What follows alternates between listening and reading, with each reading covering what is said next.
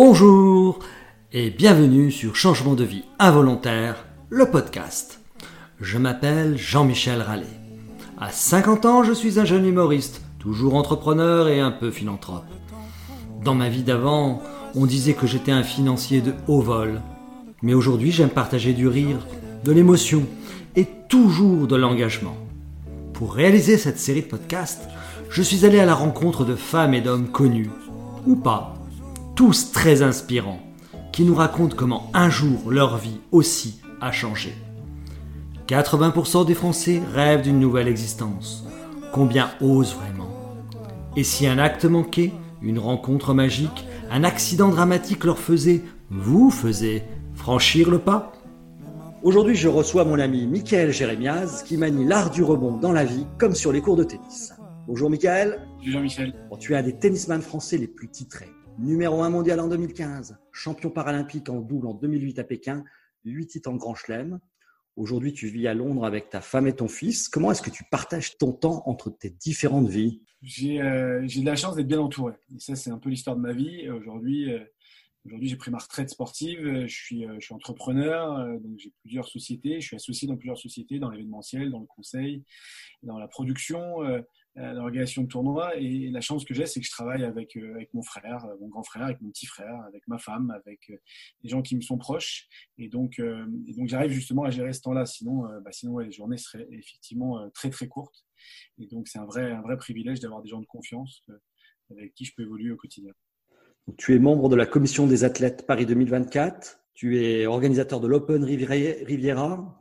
C'est un tournoi. Tu peux nous en parler un petit peu plus? Ouais, je suis directeur du French Riviera Open. C'est la quatrième édition euh, euh, en 2020. Euh, donc, on a lancé un tournoi international. On voulait qu'il fasse partie du circuit de, la Fédération internationale de tennis. C'était ma façon à moi de rendre à, ce sport tout ce qu'il m'a apporté.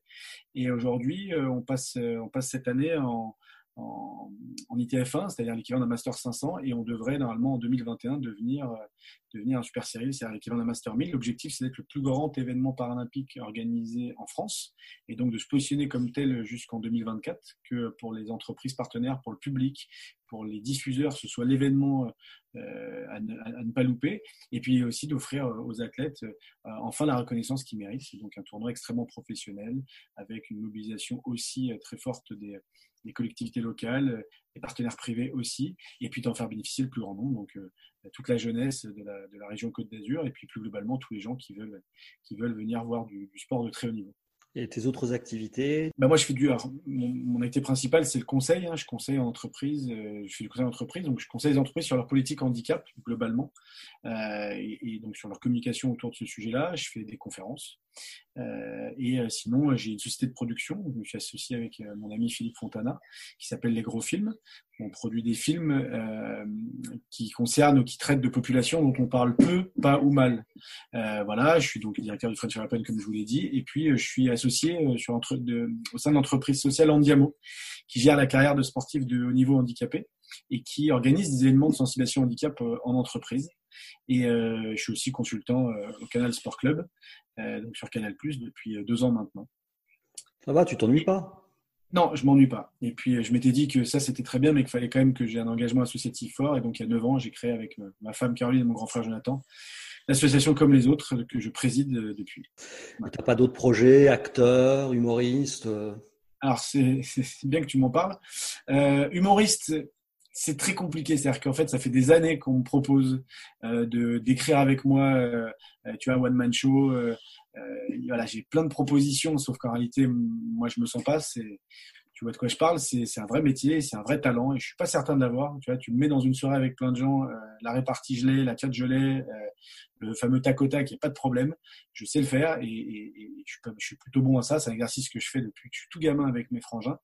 Mais euh, non, par contre, l'acting m'intéresse beaucoup plus, notamment depuis que je me suis lancé dans la production. il y a deux métiers qui m'intéressent vraiment, c'est la réalisation et, et jouer la comédie. C'est-à-dire pas juste euh, jouer mon rôle ou incarner des choses en tant que moi, mais, euh, mais, d'apprendre, d'apprendre ce métier-là. Et, et, il y a fort à parier que dans un futur prochain, euh, je ne sais pas quand, mais je, je, m'y serais essayé en tout cas. Super. Donc tu as bientôt 40 ans. il y a 25 ans, quand tu étais ado, tu étais quel type d'ado? Moi, j'étais un ado suiveur. J'étais pas un ado du tout avec la, comment dire, la personnalité que j'ai aujourd'hui avec le charisme qu'on veut bien me prêter. j'étais pas cette forte. J'avais une grande gueule, j'ai toujours une grande gueule, mais ça, ça c'est le rapport que j'ai eu une fois avec mon grand frère, puis avec mes frères, le fait de, de, débattre de tout tout le temps, de jamais rien lâcher. Et moi, tu sais, j'avais un an d'avance, j'ai sauté le C1 euh, donc j'étais, euh, puis j'étais en fin d'année, donc j'étais vraiment le petit jeune dans la classe. Et puis la grande gueule, euh, quand tu es au collège et que tu as des mecs qui ont deux ans de plus que toi, bah, en fait, ça se règle pas juste, ok, bon, on va prendre le temps d'argumenter.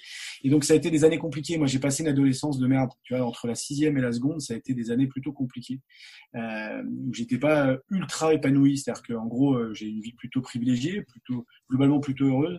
Mais mais je me suis retrouvé dans plein, plein, plein de situations à la con. Et euh, puis j'étais fasciné, tu sais, j'étais dans un lycée, moi, le lycée Paul Valéry, qui était un lycée qui était plutôt, euh, qui était plutôt, euh, tu vois, réputé pour être un peu canaille, tu vois. Et, et en fait, moi, c'est mon grand frère qui m'a sorti d'un paquet de situations à la con dans lesquelles je m'étais, je m'étais, je m'étais fourré.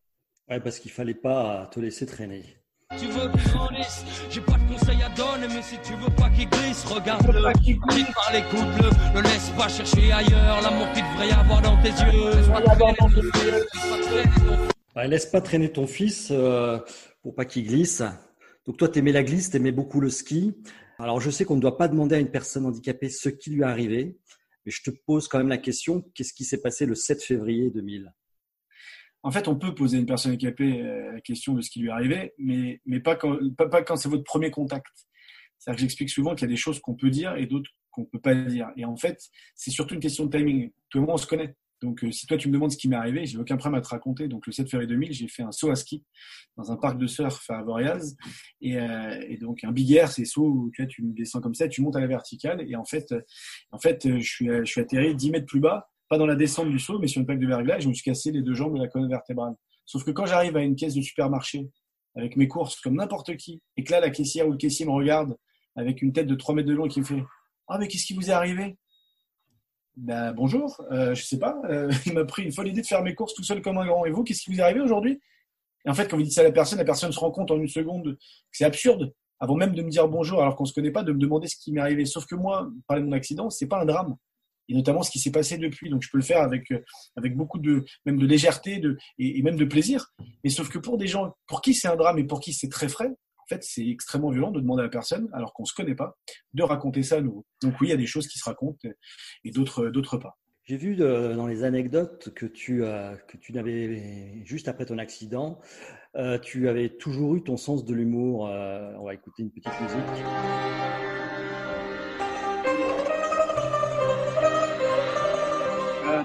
Le parrain. Le parrain, ouais, en fait, quand j'ai mon accident, euh, donc euh, je suis euh, opéré d'urgence à l'hôpital de Genève, c'était l'hôpital qui était le plus proche d'Avoriaz. Donc opération pendant 9 heures, ben, les fractures des, fémurs et fractures de la colonne vertébrale, il faut remettre ça en place. On, met des plaques et des vis pour mettre tout droit et, et bien protégé. Et sauf qu'en fait, je suis en soins intensifs pendant 4 jours. Et, et donc pendant 4 jours, ça dure un peu plus longtemps, mais je suis sous morphine, sous haute dose de morphine ce qui est le mieux de tout ce que j'ai essayé. Enfin, j'ai rien dit. Et donc, en fait, je suis sous haute dose de morphine, je suis perché. Et, euh, et là, mes proches, qui étaient donc mes parents, euh, mon oncle et ma tante, mon grand frère, mon petit frère euh, Stan, avec qui je faisais le concours de saut, mon cousin Max, ils viennent, ils se relaient, ils viennent me voir. Et en fait, moi, je suis, imagine, hein, je suis en position christique avec des perfs partout.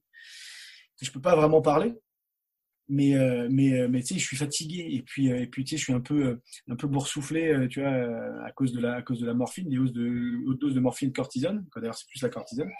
Et en fait je me lance dans une imitation de Marlon Brando. Vous savez Marlon Brando dans le parrain? Bah, ça il a les joues comme ça l'impression qu'il a mis deux hamsters ici là. Et donc je me lance dans une imitation de Marlon Brando et j'appelle un à un mon grand frère mon petit frère et je leur dis il va falloir aller détruire la bosse. On va aller tuer le directeur de la station et je leur fais en fait un sketch comme ça. Moi je m'en souviens pas moi, je suis tellement perché que j'ai aucun souvenir de ces quatre jours en soins intensifs. Et eux, en fait, ont un fou rire.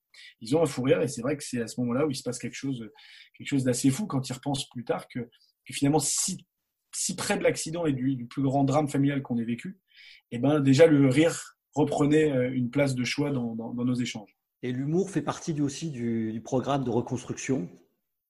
Oui, l'humour, euh, alors c'est compliqué parce que l'humour, tu vois, ça se, se décrète pas comme ça. Tiens, vous allez être drôle. Tiens, vous allez euh, manier le second degré. Tiens, vous non. Mais la réalité, c'est qu'en fait, c'est un outil euh, extrêmement fort. Pour moi, c'est le plus fort. C'est la capacité qu'on a eue. Et quand je dis on, parce que quand as un accident de la vie, il n'y a pas que toi qui es victime d'un accident de la vie. Il y a tous les gens qui t'aiment qui sont victimes d'un accident de la vie. Et ben en fait, on s'est reconstruit beaucoup grâce justement à l'humour, à la dérision, l'ironie, au second degré. Et c'est vrai que c'est un exercice qu'on manie plutôt bien familialement, notamment avec mes frangins.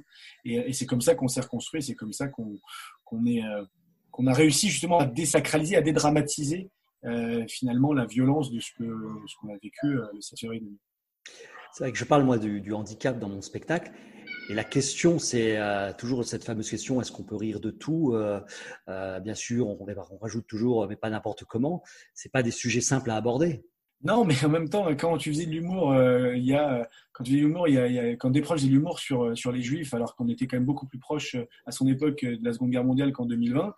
Bah, c'est pas un sujet simple, mais en même temps, temps c'est à mourir de rire. Quand c'est drôle, c'est toujours la même chose, c'est-à-dire qu'en fait, évidemment, on peut rire de tout on dit pas avec n'importe qui, oui, j'ai pas forcément envie de rire, de rire, de faire des blagues, des blagues sur sur des noirs, sur des juifs, sur des arabes avec des gens racistes, ça c'est sûr. J'aurais peut-être pas, je serais peut-être pas aussi à l'aise. Mais la réalité, c'est que c'est que oui, il faut rire de tout, parce que le fait de ne pas rire avec les personnes handicapées, ça veut dire qu'en fait, on ne leur donne pas, euh, euh, on, on, les exclut une nouvelle, une nouvelle fois, c'est-à-dire qu'on les marginalise à nouveau et on leur donne pas accès finalement euh, aux, mêmes choses que les autres. Nous, en fait, ce qu'on demande, c'est d'être traités de la même manière. Défoncez-nous dans vos spectacles, mais par contre, soyez drôles. Mais, mais, mais il y a la même exigence qu'on peut avoir de vous sur n'importe quel sujet. Et donc oui, aujourd'hui, et puis je vais dire, tu sais, c'est qui ceux qui, qui, qui charrient le plus les personnes handicapées? Bah, C'est les personnes handicapées tu viens un jour avec nous aux Jeux paralympiques et tu passes une semaine avec nous, euh, tu es dans l'avion, euh, dans les vestiaires, euh, dans le village et compagnie, et tu vas halluciner. C'est-à-dire que jamais un humoriste a fait le dixième de ce que nous on se fout dans la gueule. Donc, donc oui, vous pouvez. Par contre, faut le faire bien. Ça, c'est le principe des, bons humoristes. Moi, je me suis donné comme, comme limite d'interpeller, de choquer, mais de pas blesser. Ça, de toute façon. Après, c'est il y a, y, a, des quand il y a des humoristes qui sont plus ou moins poil à gratter, plus ou moins euh, durs, violents. Euh, le problème de blesser, c'est que tu, quand tu rentres dans, dans ce jeu-là, c'est que tu, tu, prends en compte la susceptibilité des gens. Et le problème, c'est que tu auras toujours une personne qui sera blessée. À partir du moment où tu vas blaguer sur des, des, des, des comment dire, des, des, origines, euh, des conditions, des genres, et que forcément dans l'eau, il y a des gens qui en souffrent, tu blesseras. Mais sauf que tu blesseras, tu blesseras jamais parce que tu as été méchant ou malveillant. Moi, je te connais, ce sera pas pour ça. Si tu as blessé une personne parce qu'elle n'a pas justement cette capacité à prendre du recul et à avoir de l'humour, c'est pas la fin du monde. À partir du moment où toi, tu es carré, rigoureux dans ta façon de l'aborder, il bah, n'y a pas de problème. Moi, j'ai aucun problème si je fais de l'humour avec des handicapés, que s'il y en a un dans l'eau qui n'a pas, trouvé ça drôle, ça ne veut pas dire que je suis pas drôle. Si les, tous les autres sont, morts de rire, c'est juste que lui, il a aussi de son côté un travail à faire dans l'acceptation de son handicap, de sa différence et de ses souffrances. Et le sport a été aussi un élément euh, clé dans, ta, dans ton parcours de reconstruction? Ouais, ouais, il y a, évidemment l'humour, euh, qui est, un, qui est un, des piliers. Tu vois, il y en a quatre. Hein. Il y a, l'humour. Il y a l'entourage. Donc, euh, on en parle un peu depuis, depuis tout à l'heure, mais deux frères et des parents et des amis, voilà, moi, c'est quelque chose qui, qui m'a, qui m'a, qui m'a tenu, notamment mon grand frère qui avait 20 ans dans mon accident. Brothers in Arms. le groupe, euh, groupe Mon enfance, Brothers in Arms, c'est la chanson qu'on écoutait quand on était gamin et en fait qui nous rappelle euh, nos, beaux, souvenirs d'enfance, tu vois, nos vacances d'enfance.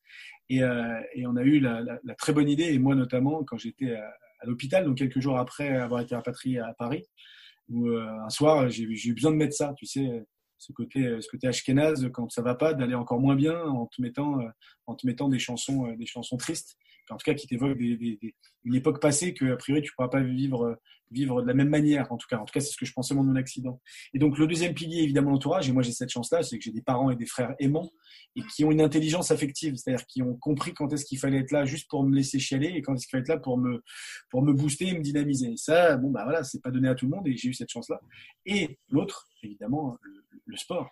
Le sport, pour moi, a été un formidable outil de reconstruction parce que le sport, ça m'a permis de me recréer une identité, de reprendre confiance en moi, d'être autonome.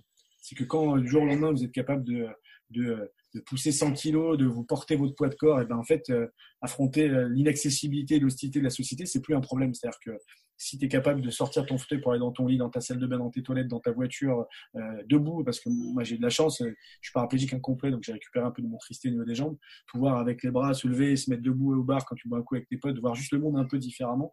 Toutes ces libertés-là, que le sport m'a apporté. Je parle pas de sport de niveau, je parle vraiment de la pratique sportive, la musculation, euh, le plaisir de nager euh, en centre d'éducation, d'être en apesanteur, de plus avoir le poids de ce corps de scores qui ne fonctionnent plus comme on voudrait qu'ils fonctionnent. Euh, et, et, voilà, donc oui, ça a été un outil formidable. Et puis moi, le sport de haut niveau, ça dans un deuxième temps, c'était aussi dans cette identité-là, cette identité de, de ne pas être une personne handicapée, mais d'être un sportif de haut niveau. Tu as découvert le tennis fauteuil quelques mois après ta sortie, euh, enfin ton accident et ta sortie de centre Ouais, moi j'ai eu mon accident en février 2000. Je pense qu'en avril, en centre d'éducation, je demande à ma mère de me ramener ma raquette de tennis, que j'ai envie de faire quelques volets contre le mur de ma chambre. Et pas uniquement pour emmerder les voisins d'à côté, mais parce que voilà, j'étais genre tennis, j'avais envie d'essayer. Et, euh, et, en fait, en mai, vient Pierre Fusade, Pierre Fusade, directeur sportif du tennis en fauteuil à l'époque, et qui lui-même en fauteuil roulant et ancien joueur de l'équipe de France. Il vient me voir. il avait entendu parler de moi en fait. Il avait entendu parler de moi par le prof de sport de mon centre avec qui j'avais demandé de faire quelques balles, euh, quelques balles auparavant. Mais je ne savais pas que ça existait le tennis en fauteuil. Je ne savais pas que c'était un sport. Le mot handisport, je le connaissais pas. Paralympique encore moins. Et donc il est venu, il s'est présenté, il m'a parlé de la fédération de la fédération française handisport, il m'a parlé du tennis en fauteuil, et il m'a dit écoute, je t'invite au mois de juillet, donc c'était quelques mois après l'accident, il y a la Coupe du Monde par équipe de tennis en fauteuil, et qui a lieu à Paris. Et euh, la Coupe du Monde, c'est l'équivalent de la Coupe Davis ou de la Fed Cup, puisque c'est il y, a les hommes et les femmes sur cette épreuve-là. Et donc j'y suis allé, et je suis allé le jour des finales, et tu avais les Pays-Bas contre l'Australie, et à cette époque-là, les joueurs qui s'affrontaient, c'était euh, chez les hommes, c'était les quatre premiers mondiaux. Et donc à la fin, euh, moi je me souviens, je me retourne, je regarde mon, mon père et mes frères, et je fais, oui, ces mecs-là, un jour, je les battrai. Donc ça, c'était en juillet 2000. En novembre 2000, j'intègre le club de Montreuil, donc euh, je rencontre Jérôme Delbert, mon, mon, premier entraîneur qui m'a amené justement à la première place mondiale. Et euh, je m'entraîne aussi avec Pierre Fusade au tout début de mes de, de, bah, tout, tout, premiers entraînements. Et, euh, et quatre ans plus tard, enfin cinq ans plus tard, pardon, en 2005, été 2005, j'avais annoncé que je les battrais tous. Il m'en reste un que j'ai pas battu à ce moment-là. C'est le numéro mondial, c'est David Hall, il est australien. On est en finale de l'Open de France. Je suis mené 5-0 au troisième set, c'est le plus grand tournoi français. Je suis mené 5-0 au troisième set, donc je suis à 4 points de la défaite et d'une défaite cuisante, parce que perdre 6-0 au troisième set, chez moi, devant mon public, c'est compliqué. Il y a 500 personnes, dans c'est une tribune de 500 personnes, il y a 499 personnes pour moi, il y en a une pour lui, c'est son coach.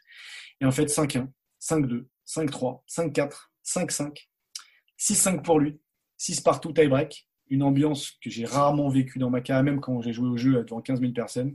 Et là, je gagne 7-0 dans le tie-break. Et donc, je bats David Hall, l'Australien. La prophétie se réalise donc 5 ans plus tard. J'ai battu les 4 euh, premiers mondiaux que j'avais rencontrés alors que j'étais encore en centre d'éducation à l'époque. Et trois mois plus tard, en gagnant l'US Open, je deviens numéro un mondial. Alors quand tu racontes et quand on entend le temps là, ça a l'air euh, facile, mais est-ce que ça a toujours été aussi facile et aussi rapide?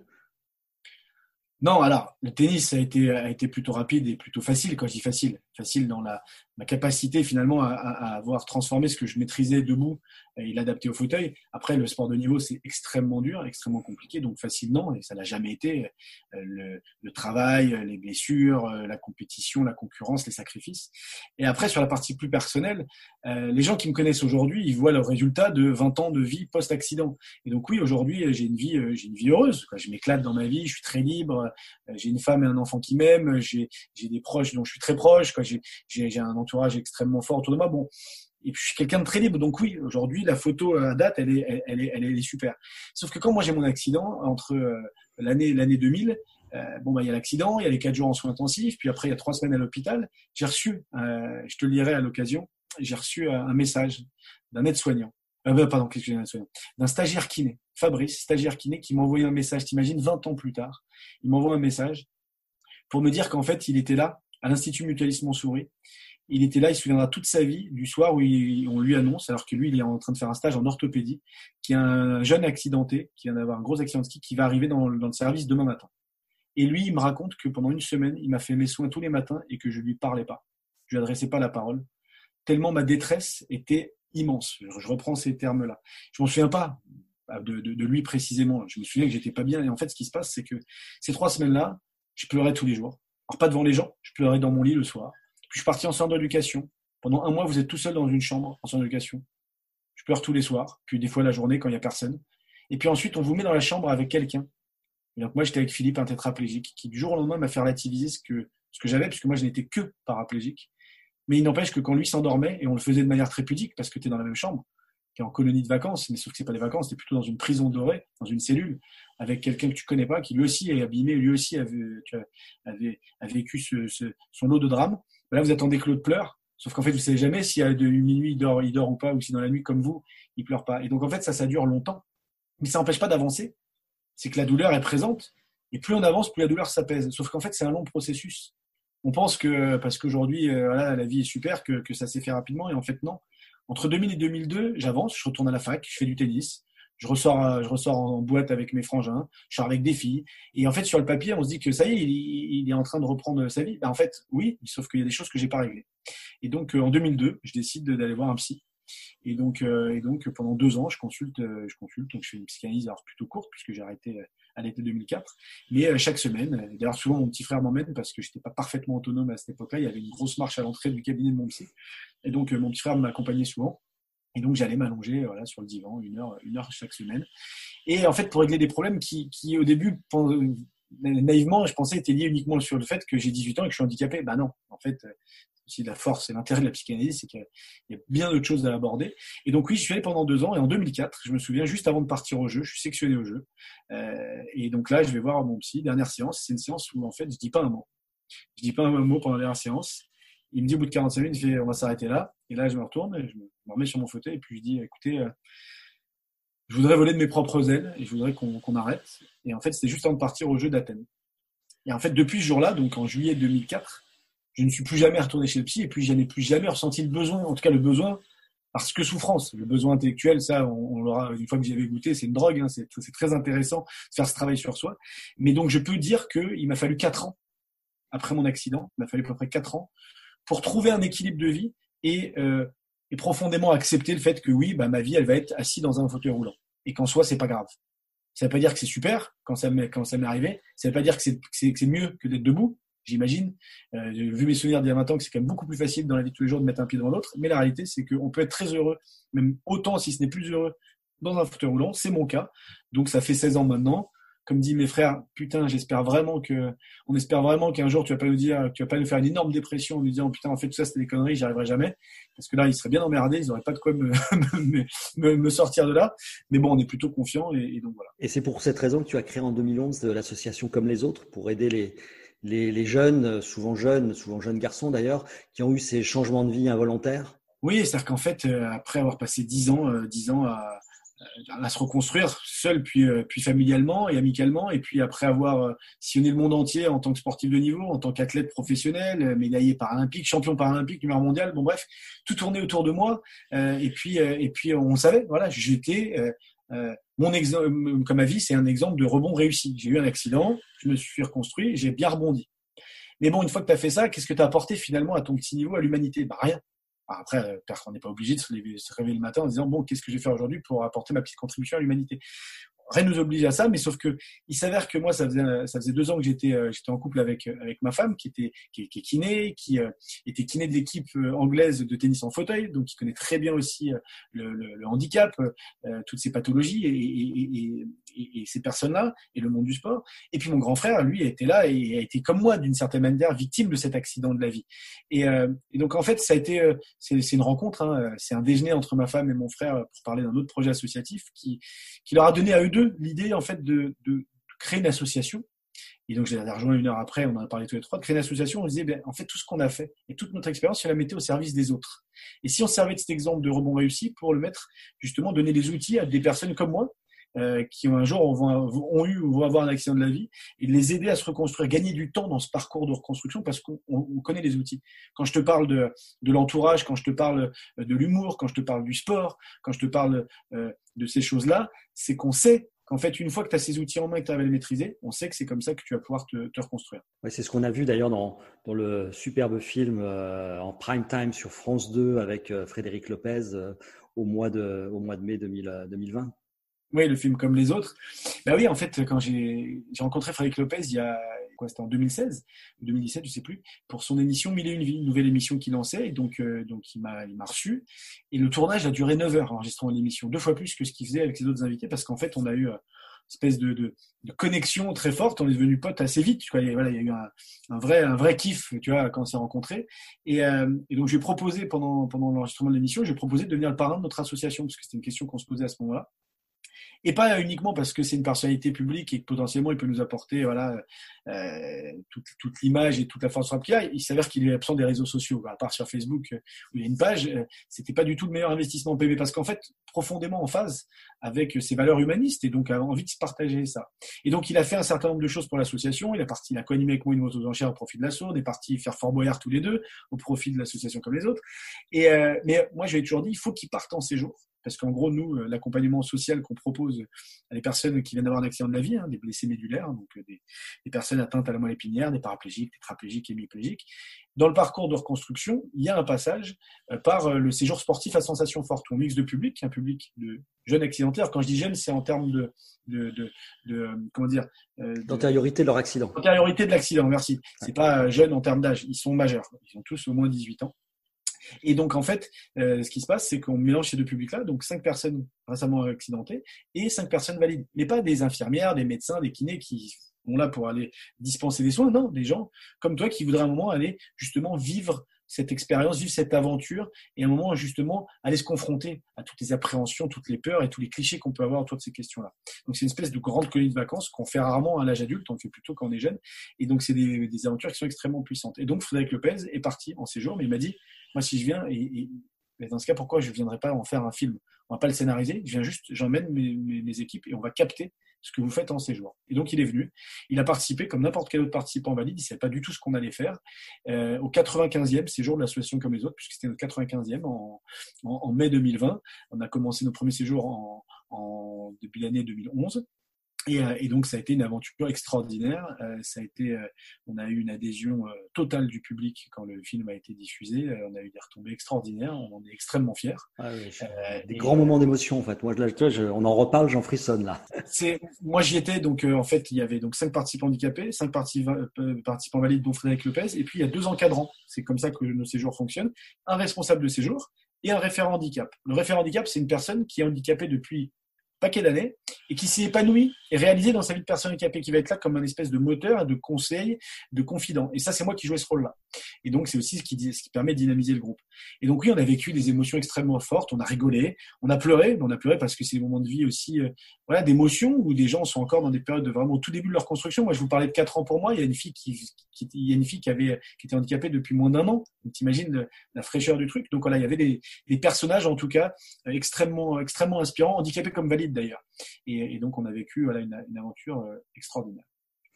De façon générale, 80% des Français veulent changer de vie. Comment est-ce que tu expliques ce phénomène et si tu avais un conseil à donner? Ben, J'ai envie de leur dire de ne pas attendre, euh, comme moi, d'avoir un accident de la vie. C'est un accident, euh, parce que c'est facile de changer de vie quand tu n'as pas le choix. Moi, j'ai pas eu le choix. C'est-à-dire que, alors quand je dis changer de vie, bon, bah, j'étais jeune, j'étais toujours jeune après mon accident, j'étais étudiant, je suis retourné faire des études, j'étais sportif, j'ai continué sportif, j'étais obsédé par, par les filles, bah, j'ai toujours été obsédé par les filles juste après. Donc finalement, c'est pas un changement de vie tel qu'on peut imaginer où euh, on quitte sa femme, on quitte ses enfants, on va vivre dans un autre pays, euh, on s'engage dans une ONG à l'autre bout du monde alors qu'on était euh, chef d'entreprise ou qu'on bossait dans tel ou tel secteur. C'est pas aussi radical que ça, mais le changement de vie il est souvent accidentel et, parce qu'en fait au-delà de moi ce qui m'est arrivé, on, a peur, on est dans une certaine zone de confort ou d'inconfort d'ailleurs, mais mais on n'arrive pas à, en sortir parce que c'est une question en fait de, de, confiance en soi, une question de question de rapport qu'on a aussi à l'image qu'on peut, qu'on peut renvoyer, le fait d'assumer encore une fois euh, ce qu'on ressent profondément. Moi, ce que je pense quand même malgré tout, et ce que m'a appris mon accident, c'est qu'on n'a qu'une vie. On n'a qu'une putain de vie. Euh, on est, euh, quand tu on est en vie, on meurt. On le décide pas. On, on décide de rien de tout ça. Mais sauf que vu qu'on est là, tu vois, maintenant qu'on est là, faut faire tout ce qu'on peut pour la rendre la plus intense, la plus folle, la plus kiffante possible. Et, et tu vois, sans, sans, sans comment dire, sans, sans, dramatiser le propos et sans le rendre triste, moi, je veux euh, allonger sur, tu vois, sur mon lit, euh, pas d'hôpital, mais j'aimerais bien allonger sur, sur ma, dans un parc, dans un jardin avec mes petits enfants euh, quand je serai, quand j'aurai 90 ans. Mais je veux en fait, c'est pas de pas regretter. Je regrette toujours que ça puisse pas vivre, que ça puisse pas être infini. Éternel. Mais, mais, mais, mais, de me dire, putain, putain, je l'ai fait. J'ai fait tout ce que j'avais envie de faire. Tu vois, de me dire que globalement, globalement, je suis jamais passé à côté de ce qui profondément allait me faire vibrer et ce qui profondément euh, était en phase avec ce que je suis. cest qu'est-ce qu'on a à risquer Il y a une chanson qui est là pour le coup un peu triste.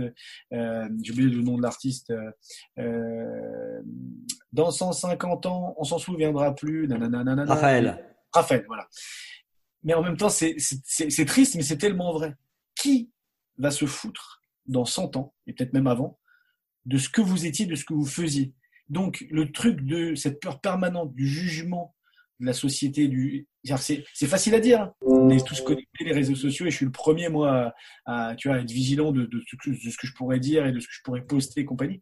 Mais en vrai, à part des grands, grands, grands hommes et des grandes, grandes femmes qui ont marqué l'histoire, et on fait partie d'un microcosme dont, dont, on ne parlera jamais. On est, voilà. Et donc l'idée, c'est pas que ça vous rende triste, mais c'est de vous dire putain, mais libérez-vous de toute cette pression sociale et faites ce que vous avez envie de faire. À vous nuisez à personne, pour moi, c'est que ça la vie.